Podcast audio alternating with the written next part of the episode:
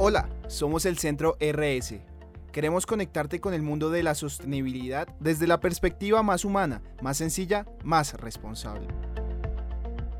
Bienvenido a un nuevo capítulo. Disfrútalo. Bienvenidos al podcast del Centro Internacional de Responsabilidad Social y Sostenibilidad. En el episodio de hoy nos acompaña Antonio Dávila, profesor de la ISE Business School de la Universidad de Navarra, con quien hablaremos de emprendimiento e innovación desde una mirada de sostenibilidad. Bienvenido a este espacio, es un gusto de verdad contar contigo.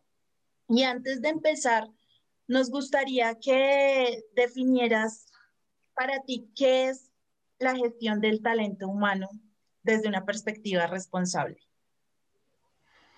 La, gestión del talento humano es Em, a ver, tiene varias dimensiones. Por un lado, es intentar que las personas se desarrollen al máximo como personas en un entorno laboral, es aprovechar tanto sus conocimientos como su capacidad para, para crear y para, y para llegar a, nuevas fronteras donde la, la, empresa o la organización no ha llegado. Eso para mí es, la gestión del talento, sobre todo desarrollo de personas para el beneficio de la sociedad. Porque digamos que tú hablas de, precisamente de ese desarrollo a favor de la sociedad, ¿sabes? De esa innovación social en la que pues de alguna u otra forma estamos empezando a apostarle. Pero ¿cuál es ese reto de, de empezar a desarrollar talento desde una perspectiva más humana, de empezar a mirar a las personas eh, realmente como personas y no únicamente como, como profesionales, que pasa mucho, ¿sabes? Como que tú estás en un ámbito en el, claro, en las organizaciones siempre estamos produciendo, estamos generando ciertas como eh, cierta productividad, ¿cierto? Pero cómo ir más allá de eso y empezar a ver a la persona, al talento, a su potencial, cómo salirse un poco de esas barreras. Sí, a ver, yo creo que estamos en, en, un, en un, momento mm, desde el punto de vista de, sociedad y de, y de organizaciones, tanto de ánimo de lucro como sin ánimo de lucro, muy interesante porque hasta hace 15 años las organizaciones tenían un, foco, porque al final es lo que más, lo que, lo que más eh, productivo era, tenía un foco en la eficiencia, en, conseguir hacer más cosas con, menos recursos. Era el, gran, el gran enfoque. Entonces se veía mucho a las personas de una forma un poco más, eh, llamémosle, utilitaria o de recursos y un recurso que lo que tienes que hacer es aprovecharlo al, máximo. Eh, yo creo que en estos momentos estamos en una transición mm, bastante dramática, ya es tanto por el tema de, las tecnologías que están entrando, que están creando muchísimas oportunidades, como el hecho de que se ha sumado todo el continente asiático, que son prácticamente 3.000 millones de personas más, a, a la economía de mercado, que al final la economía de mercado lo que es es una economía que recompensa el talento y el esfuerzo. Eh, eso quiere decir que tenemos 3.000 millones de personas más pensando en cómo crear valor para la sociedad. Estas dos fuerzas están haciendo que el resto de la eficiencia ya no sea tan importante. Entonces está obligando a las organizaciones a empezar a ver a las personas no solo como un recurso que entra en el sistema productivo, sino sobre todo como una fuente de, contacto con la realidad, de identificar oportunidades, de crear, de redefinir pues, eh, eh, la propuesta de valor de las empresas y las organizaciones. Así que estamos en un momento, yo creo que muy bonito para las personas que tienen ganas de esforzarse y que tienen talento, porque hay infinidad de oportunidades. Y para aquellas organizaciones que se queden con una mentalidad del pasado, pues eh, yo creo que tarde o temprano las, las nuevas, eh, pues las, organizaciones que están diseñadas con, la persona como, como foco central, las, las llevarán por, por delante y no quedarán ningún de ellas. Sabes que tú mencionaste algo muy importante y creo que desde, obviamente desde la perspectiva que nosotros tenemos, se parece un montón a lo que pasó con la revolución industrial, que fue la llegada de nuevas tecnologías. Y eso, eso marcó mucho eh, las organizaciones y su relación con las personas. Obviamente, pues porque hubo un boom de lo que te digo, de la tecnología, de, de empezar a, a, innovar e implementar nuevas formas de producción, ¿cierto? Y creo que es un poco lo que está pasando ahora, porque obviamente pues la pandemia nos puso a todos en un límite en donde o nos alejábamos los unos de los otros para protegernos entre nosotros mismos, o, o nos quedábamos ahí y asumíamos como las consecuencias y nos volcamos a empezar a utilizar mucho más la tecnología y a relacionarnos mucho más a través de las pantallas. ¿sí? Obviamente, pues fuimos a, los, a nuestras casas, eh, nuestro, nuestro trabajo invadió nuestro espacio personal, pero hay, y creo que todavía tenemos un camino muy largo por recorrer para lograr ese equilibrio entre nuestra vida tecnológica, nuestro relacionamiento tecnológico y ese humanismo que de alguna u otra forma lo podría como, como compensar. ¿Cuáles crees que son esos retos más importantes en este nuevo camino que estamos emprendiendo como humanidad que realmente un año atrás no lo habíamos ni siquiera asimilado? Sí, a ver, eh, yo creo que em, empezaste con la revolución industrial. Yo creo que la revolución industrial llevó a, ver a las, a las, personas como recursos que había que optimizar y yo creo que ha sido el, el, pensamiento dominante durante una buena parte del, del, siglo XX y es donde se desarrolló toda, todo el conocimiento sobre gestión de personas y gestión de empresas. Eso yo creo que ahora tiene que cambiar eh, mucho, pues simplemente porque va a ser muchísimo más importante la creación y el utilizar el talento que tiene la gente para descubrir oportunidades que están en el mercado. El tema de la tecnología y de las, y de las, de las pantallas, la parte digital, ah, yo creo que lo que eh, acelerado un proceso que ya estaba en marcha, ha acelerado un proceso que ya existía, la pandemia lo que ha hecho es acelerar un proceso que estaba ahí. yo creo, a ver, no creo que vaya, que los retos sean muy diferentes, eh, porque hay una, una tecnología digital por el medio. Yo creo que es responsabilidad de las empresas y responsabilidad de cada uno el, decidir cómo compensa, eh, cómo equilibra su vida personal y su vida profesional y, cuánto deja pues, que una se meta dentro de la otra. El, hecho de que estemos en, casa, por ejemplo, para, trabajar con, la pandemia, es, bueno, tienes que poner los mismos límites que existían antes cuando ibas a la oficina y, y no te ibas hasta que se iba el jefe a las 9 de la noche en eso no es muy diferente. Que hay que saber poner los límites, organizarse muy bien la agenda. Eh, eso yo creo que era, verdad en el pasado y sigue siendo verdad hoy en día. Es, tienes que tomar control de tu vida. Si dejas que otros te la controlen, tanto da que sea una pantalla o sea una oficina. estás, pues eso, delegando el control de, tu vida a otras personas o a, o a la organización. Eh, no, a ver, siempre habrá un tema un poco más, un poco más, eh, el contacto personal es importantísimo y es, y, yo creo que siempre va a ser importante. Esto es, no sé, ahora estaba por, estábamos hablando de temas de retail en, una reunión que tenía un poco anteriormente y al final lo que estás viendo es que está, estamos yendo a un mundo que es híbrido, donde es tan importante la experiencia en, en el, mundo físico como la experiencia que tienen las personas con, el, con la tecnología, en este caso con el mundo digital. Tú hablas mucho de, asumir el control de nuestras vidas y sí, claramente a veces, digamos, delegamos mucha, mucha responsabilidad sobre las decisiones a factores externos, pero digamos que si bien debe haber un control sobre nosotros mismos, cuando trabajamos para una organización, el, casi que nuestro día, eh, ¿sabes? Como de actividad, la mayor parte de nuestra actividad está muy vinculada a nuestro trabajo, a nuestra actividad profesional. ¿Cómo pueden las organizaciones partir de esa premisa de que es con quienes probablemente nos relacionamos más diariamente, mm, para empezar a, empoderar a su, a, su, a su equipo de trabajo, a su equipo de profesionales a favor de esa premisa de toma el control de, tus, de tu vida, de tus decisiones, de lo que haces, de hacia dónde vas. Eh, a ver, ahí, ahí, depende mucho de la organización y depende mucho de, las personas con las que estés trabajando. Pero, por ejemplo, en, eh, eh, una empresa que delega muchísimo y la responsabilidad cada una de las personas que tiene en, su organización es Netflix, ¿no? si, lees un poco la historia de Netflix, incluso el libro de su, su fundador, ellos delegan radicalmente en las personas muchísimo. Para poder hacer eso, lo que tienes que tener es personas con mucho talento, personas muy bien formadas, personas muy, eh, bueno, que les guste lo que hace, que lo, que están haciendo.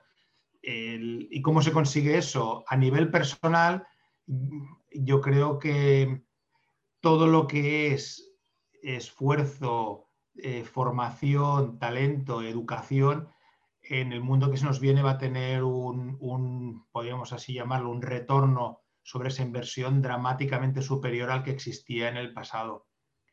Y en el pasado era muy, no sé, si nos vamos a, la generación de los años 50, ya era muy importante, ya había mucha diferencia entre una persona que había ido a la universidad y una persona que, no tenía educación ni, tan siquiera primaria. Había mucha diferencia, pero es que de cara al futuro estas diferencias van a ser muchísimo mayores y no se van a producir entre la primaria y la universidad, sino que van a producir de la universidad en adelante en ser capaces de, seguir formándote y seguir, y, seguir acumulando, por así decirlo, conocimiento y talento en tu persona. Antonio, pero ¿de qué manera logran las organizaciones eh, medir la productividad de sus colaboradores cuando, por ejemplo, están trabajando desde casa?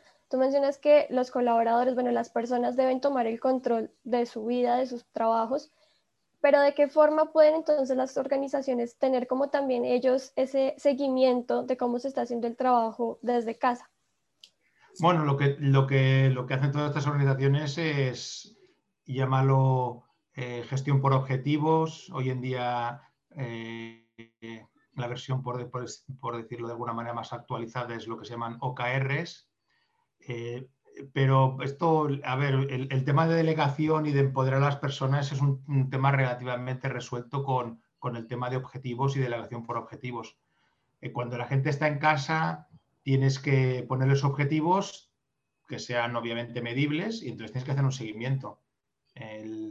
y las personas al final es eso, les delegas mucha responsabilidad porque sabes que en ciertos puntos hay, hay evaluación de, indicadores, evaluación de lo que la persona ha estado haciendo.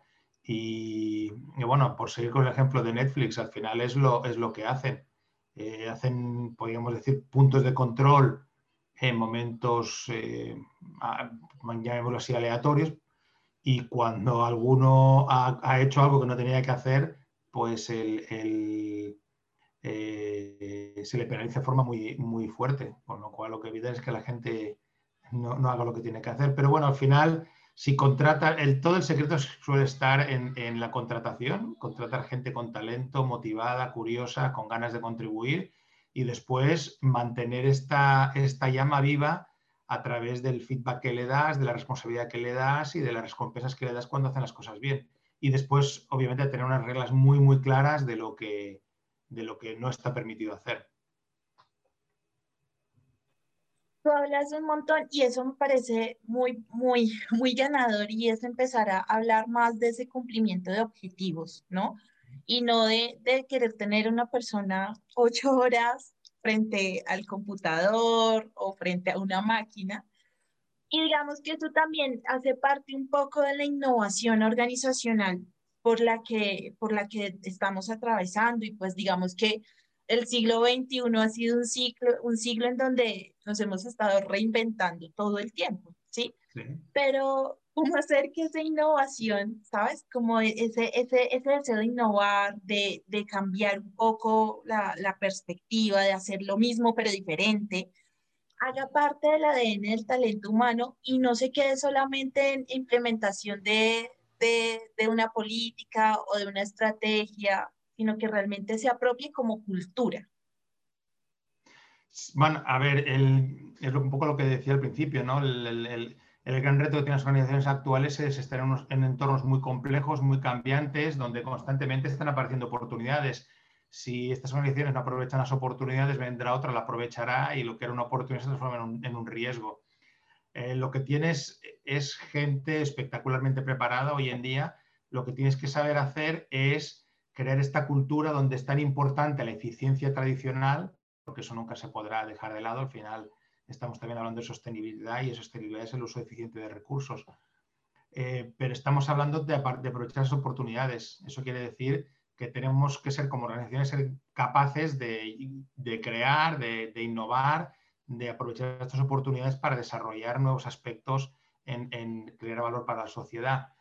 Pero para, cambiar las culturas, para, hacer una, para crear una cultura organizativa donde las, sea tan importante la eficiencia tradicional como la, como el crear, como aprovechar estas oportunidades que están apareciendo en estos entornos tan, tan complejos y tan ricos, por así decirlo, lo que tienes que crear es, por un lado, tener procesos, procesos que, por así decirlo, creen el hábito en las, en las personas a mirar este entorno tan rico que tenemos. Porque lo que hemos diseñado en estos momentos son organizaciones enfocadas en la eficiencia, donde todo lo que tenemos, todos los procesos que existen, toda la información que existe es hacia dentro de la empresa. Porque tenemos instrumentos, tenemos organizaciones que están diseñadas como, como automóviles con unos cristales muy, muy pequeños para mirar afuera, porque al final afuera eh, no pasaba nada, lo importante era cómo estábamos gestionando el, el automóvil, y después tenemos unos paneles de control enormes. Entonces, los diseños de las organizaciones nos llevan a tener culturas que se enfocan hacia adentro y que se enfocan en el tema de eficiencia. Tenemos que desarrollar organizaciones equilibradas, donde sea tan importante el, ver hacia afuera como el, estar, utilizar los recursos de forma eficiente. Entonces, para crear estas culturas tienes que tener nuevos hábitos, el hábito de mirar por el cristal y mirar lo que está pasando fuera. Y eso se consigue a través de procesos que, que llevan unos hábitos de mirar hacia afuera y de discutir, debatir, eh, identificar qué oportunidades y cómo podemos aprovecharlas. ¿Y cómo se crean estos procesos? La única forma que puedes crear procesos que, sean resilientes y que sean eh, que cambien estos hábitos es tener una información eh, para que, que, por así decirlo, ancle estos procesos.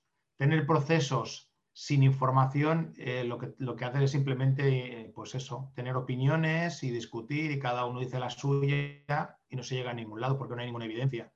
Entonces tienes que crear sistemas de información de gestión donde el, dato sea dato externo a la empresa. Pues qué están haciendo las startups, qué están haciendo eh, nuestros competidores en China o cómo está utilizando esta tecnología o este conocimiento una empresa en otro sector. Y al final lo que tenemos es, con el talento que tenemos en la empresa, tenemos tantos sensores de este entorno como personas que trabajan en la empresa. Y, esta gente tiene experiencias, lee, este, navega por internet, eh, ve, es decir, estamos desperdiciando todas estas, estas, esta información que esta gente tiene, pero como no tenemos ninguna, ninguna forma de compartirlo, pues se desaprovecha. Entonces no hay forma de, de crear estos procesos. Entonces, lo, que tienes que, lo primero que tienes que, hacer para crear las culturas es tener, compartir información de lo que está pasando fuera. Y después crear un proceso alrededor de esta información para, para analizarlo y ver estas oportunidades. Y a, medida que crea este hábito, cambias culturas y tendrás culturas que sean tan eficientes como creativas. Volviendo un poco a este, este tema de emprendimientos sociales, en donde el reto es enorme porque estás reinventándote y estás creando algo desde cero y por lo general empiezas con un grupo pequeño, ¿cierto? ¿Cómo lograr equilibrar esa carga de trabajo y esa carga más de responsabilidad de hacer algo posible sin llegar a transgredir esos límites de tienes tu espacio, tienes tu casa, ¿sabes? Como de, sobre todo el tema del tiempo y también un poco de la gestión de emociones, ¿no? Que es algo que se da mucho en este tipo de, de sectores por lo, por lo mismo, por lo que se está haciendo algo nuevo, eso genera estrés, genera ansiedad, genera cansancio. ¿Cómo lograr combatir eso? Eh, bueno, al final el, el ser emprendedor, eh, ya seas tú solo con, o con un grupo de, de, dos o tres personas, el ser emprendedor es, eh, tiene como, como cualquier otra actividad que realizas profesionalmente tiene sus ventajas y sus inconvenientes. la, gran ventaja es que haces lo que quieres, haces lo que te gusta, creas algo para ti mismo, pero emprender eh, está lleno de incertidumbre, está lleno de riesgos. Eh, esto tengo un amigo que, bueno, es emprendedor y le fue muy bien, se vendió su empresa, que dice que no puedes hacer tres cosas, ser emprendedor, tener familia y hacer deporte. Entonces tienes que elegir una de ellas.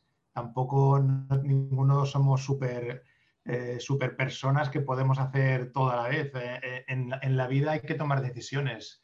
Entonces, ser emprendedor tiene, tiene riesgo porque estás metiéndote en un camino donde hay mucha incertidumbre. Mi recomendación ahí es, primero, que es muy bonito, con lo cual los animo a la gente a, que sea emprendedor, aunque sea dentro de su propia empresa, que esto también, también existe. Pero el, emprender es, bueno, es, es, mucho trabajo, pero también es cierto en, otros sitios que, es mucho trabajo. Tienes control sobre tu destino, eso también es verdad. Hay mucha incertidumbre. Lo que tienes que hacer es, ser muy disciplinado en cómo gestiones esta incertidumbre. Y entonces lo que es importantísimo, y que, bueno, he visto muchos emprendedores en mi vida, eh, no te creas que estás inventando algo nuevo seguramente alguien ha inventado algo parecido a lo que estás inventando tú, o por lo menos trocitos ya están inventados. Con lo cual, emprender es primero eh, observar, aprender y ver qué están haciendo otros, para no inventar algo que ya esté inventado. Después, intenta copiar lo máximo posible. De esta forma reduces la incertidumbre. No quieres inventarlo todo. A lo mejor alguien ha inventado la forma de hacer, yo qué sé, campañas de marketing digitales en, un negocio parecido al tuyo eh, a lo mejor alguno ya solucionado logística si haces envíos. Es decir, intenta reducir al máximo la incertidumbre copiando lo que han hecho otros y después eh, ser muy disciplinado, estar siempre viendo cómo está cambiando el mercado, estar siempre viendo dónde están apareciendo eh, estas oportunidades, cómo puede reducir la incertidumbre y un poco también es, en ese sentido es como en todos los trabajos hoy en día, no tienes que tener las, las antenas puestas de cómo está cambiando lo que estás intentando hacer, porque siempre habrá cambios.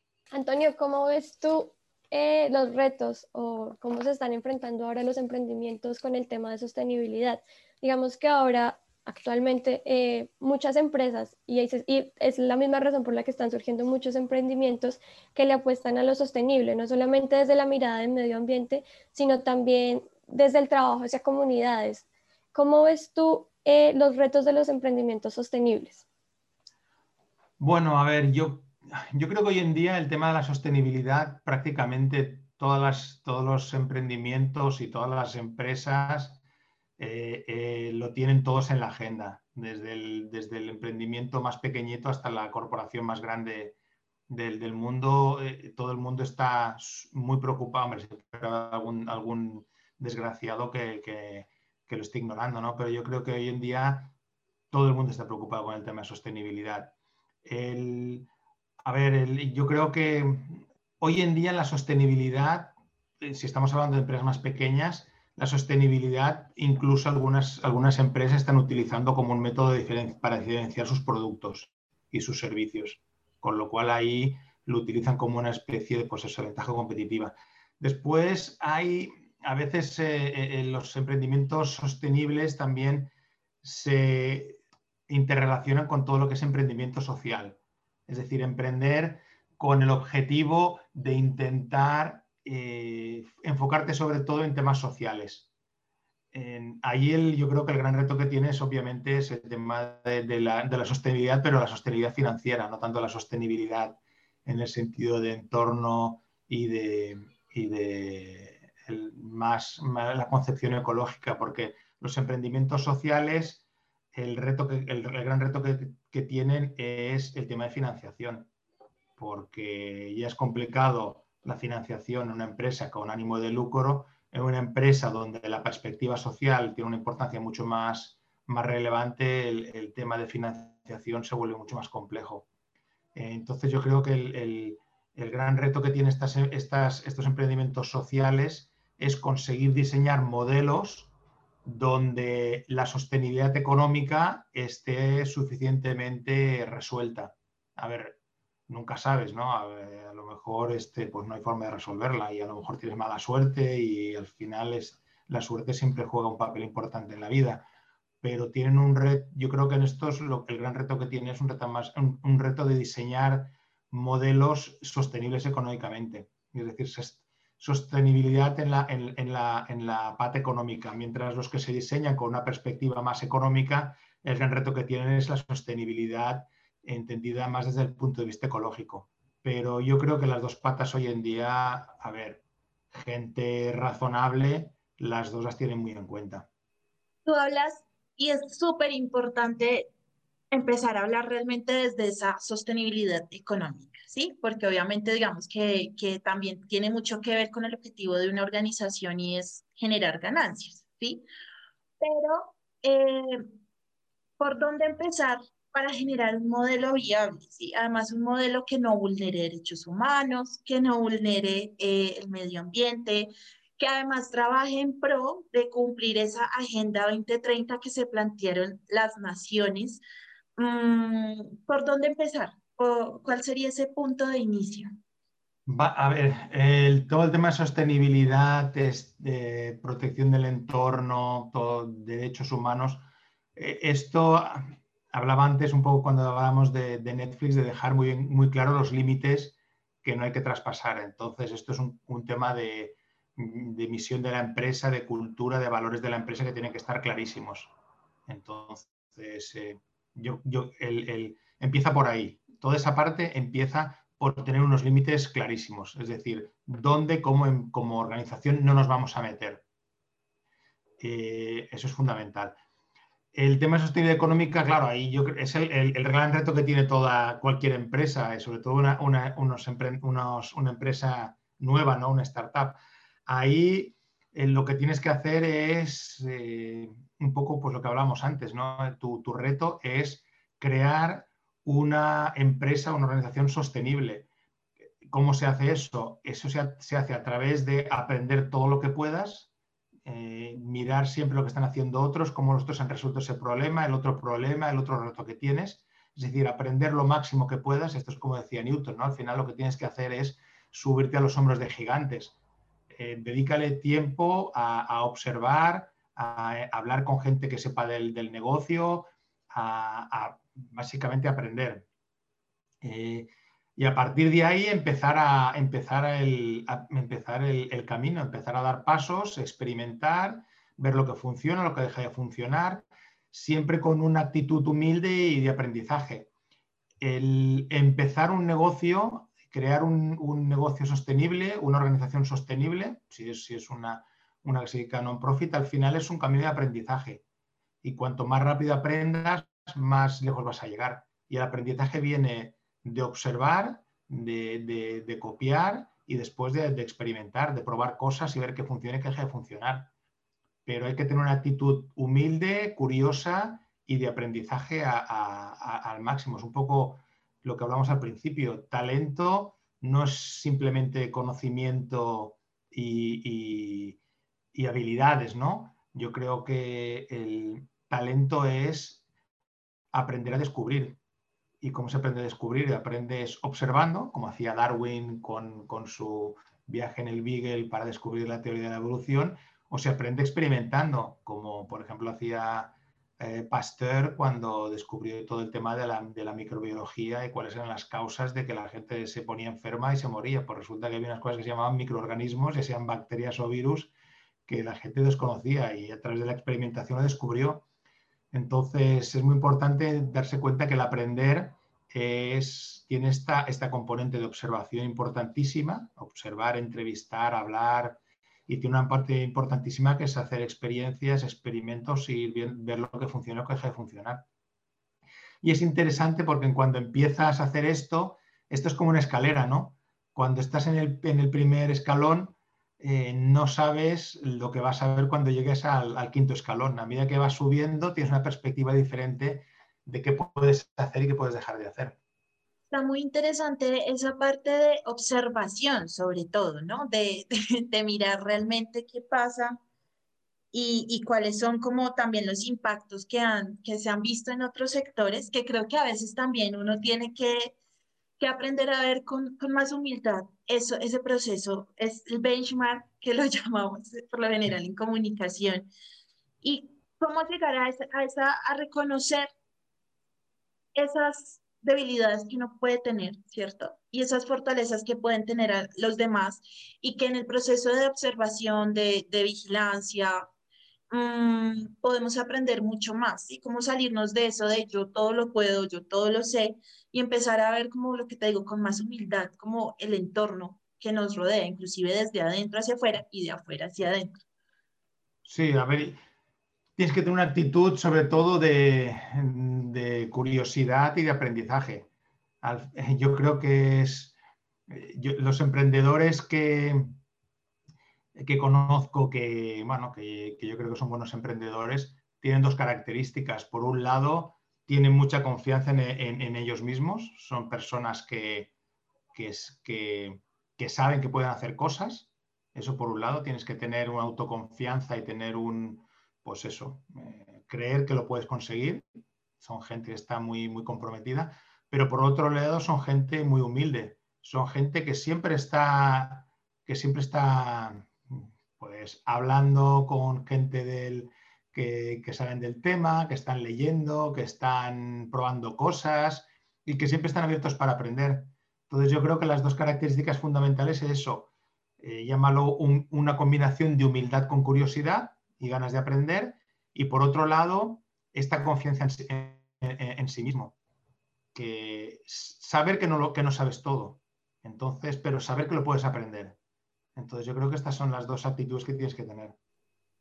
Bueno, Antonio, ya para finalizar, me gustaría saber qué mensaje le das a, a los líderes empresariales para que empiecen a integrar estrategias de innovación, de sostenibilidad y de gestión del talento humano más responsable dentro de su organización, para que le apuesten a estos tres pilares tan sí, importantes. A, a, yo creo que el, el, mensaje más importante es que eh, como las personas en, en posiciones de liderazgo o las empresas, las organizaciones están enfrentando a unos entornos mucho más complejos, mucho más dinámicos, donde constantemente están apareciendo oportunidades que si no las aprovechas tú, vendrá otro, las aprovechará y lo que era una oportunidad se convierte para ti en un riesgo. Entonces, para ser capaz de gestionar en estos, en estos entornos mucho más dinámicos, hay que olvidarse de que cuantos, cuanto más eficiente seas, mejor serás. Esto es, eh, una mentalidad, podríamos decir, del siglo XX eh, siempre pensamos que eficiencia era igual a, a, a, ganar en el mercado. Hoy en día la eficiencia sigue siendo muy importante, pero ya no es suficiente. Hoy tienes que estar constantemente creando para aprovechar esas oportunidades que están en el mercado. Y el mercado es suficientemente complejo y el, conocimiento es suficientemente complejo que lo que tienes que hacer es utilizar todo el talento que tienes en la organización para, pues eso, para ser sensores de, esto, de estos entornos, de, estos, de lo que está pasando ahí fuera y crear estos sistemas de esta información sobre lo que está pasando fuera, aprovechando todo este talento que tienes, crear procesos que creen estos hábitos donde sea tan importante lo que pasa dentro como lo que pasa fuera de la empresa. Antonio, eh, bueno, primero que nada, gracias por participar de este episodio. Ha sido un placer para nosotras tenerte aquí. Pero me gustaría que ya para finalizar le dejaras un mensaje a los emprendedores. ¿Qué le dirías a todas estas personas que están emprendiendo eh, en pro de que enfrenten las, las diferentes, los diferentes retos que surgen que a veces ponen en duda la sostenibilidad de las ideas de negocio? A ver, a los emprendedores yo lo que les diría es, eh, pero bueno, primero que muchas felicidades porque parece un, ser emprendedor parece arriesgado, pero después te das cuenta que es casi casi más, más arriesgado ser, eh, ser trabajar para, para otra empresa porque si eres, si eres, emprendedor controlas tu futuro, si trabajas para otra persona, esta otra persona controla tu futuro. Lo que les diría es que, que no quieran ir deprisa. Yo lo, lo, que veo muchos, con muchos emprendedores es que tienen una idea, se enamoran de la idea y, dejan de escuchar, dejan de aprender, dejan de, de, ser curiosos con lo que está pasando afuera, que no tengan prisa en, en en, en descubrir cuál va a ser el, el, modelo de su empresa. que, se dediquen a aprender, que se dediquen a eso, a observar, a experimentar, y que más vale ir despacio, pero ir, ir resolviendo la incertidumbre que hay alrededor de su, de su idea, que intentar llevar al mercado una idea que a lo mejor no está suficientemente contrastada. Que si dedicas un mes o dos meses más a contrastar los retos que presenta tu, la idea que has tenido, seguramente vas a ganar mucho a posteriori. Entonces, que no tengan prisa, que, que, no se enamoren de la idea, que la testen con personas, con, con haciendo pequeños experimentos, para asegurarse de cuando, que cuando se van a, por así decirlo, dedicarle toda la energía, que tienen las posibilidades de fracaso suficientemente reducidas como para que, valga la pena meterse de cabeza. De todas formas, a ver, esto es como todo en la vida, ¿no? Eh, lo que decíamos antes, la suerte siempre influye. No hay ninguna receta que te diga que seguro que vas a tener una empresa sostenible económicamente. Pero cuanto mejor lo hagas, cuanto más disciplinado seas en, ir reduciendo esta, la incertidumbre, más probabilidades de éxito vas a tener. Ahora, la probabilidad nunca será 100%. Si quieres conocer más sobre nuestro contenido, visita nuestro sitio web www.centrors.org. También puedes seguirnos en LinkedIn y en Instagram. Nos encuentras como arroba centrors. Hasta la próxima.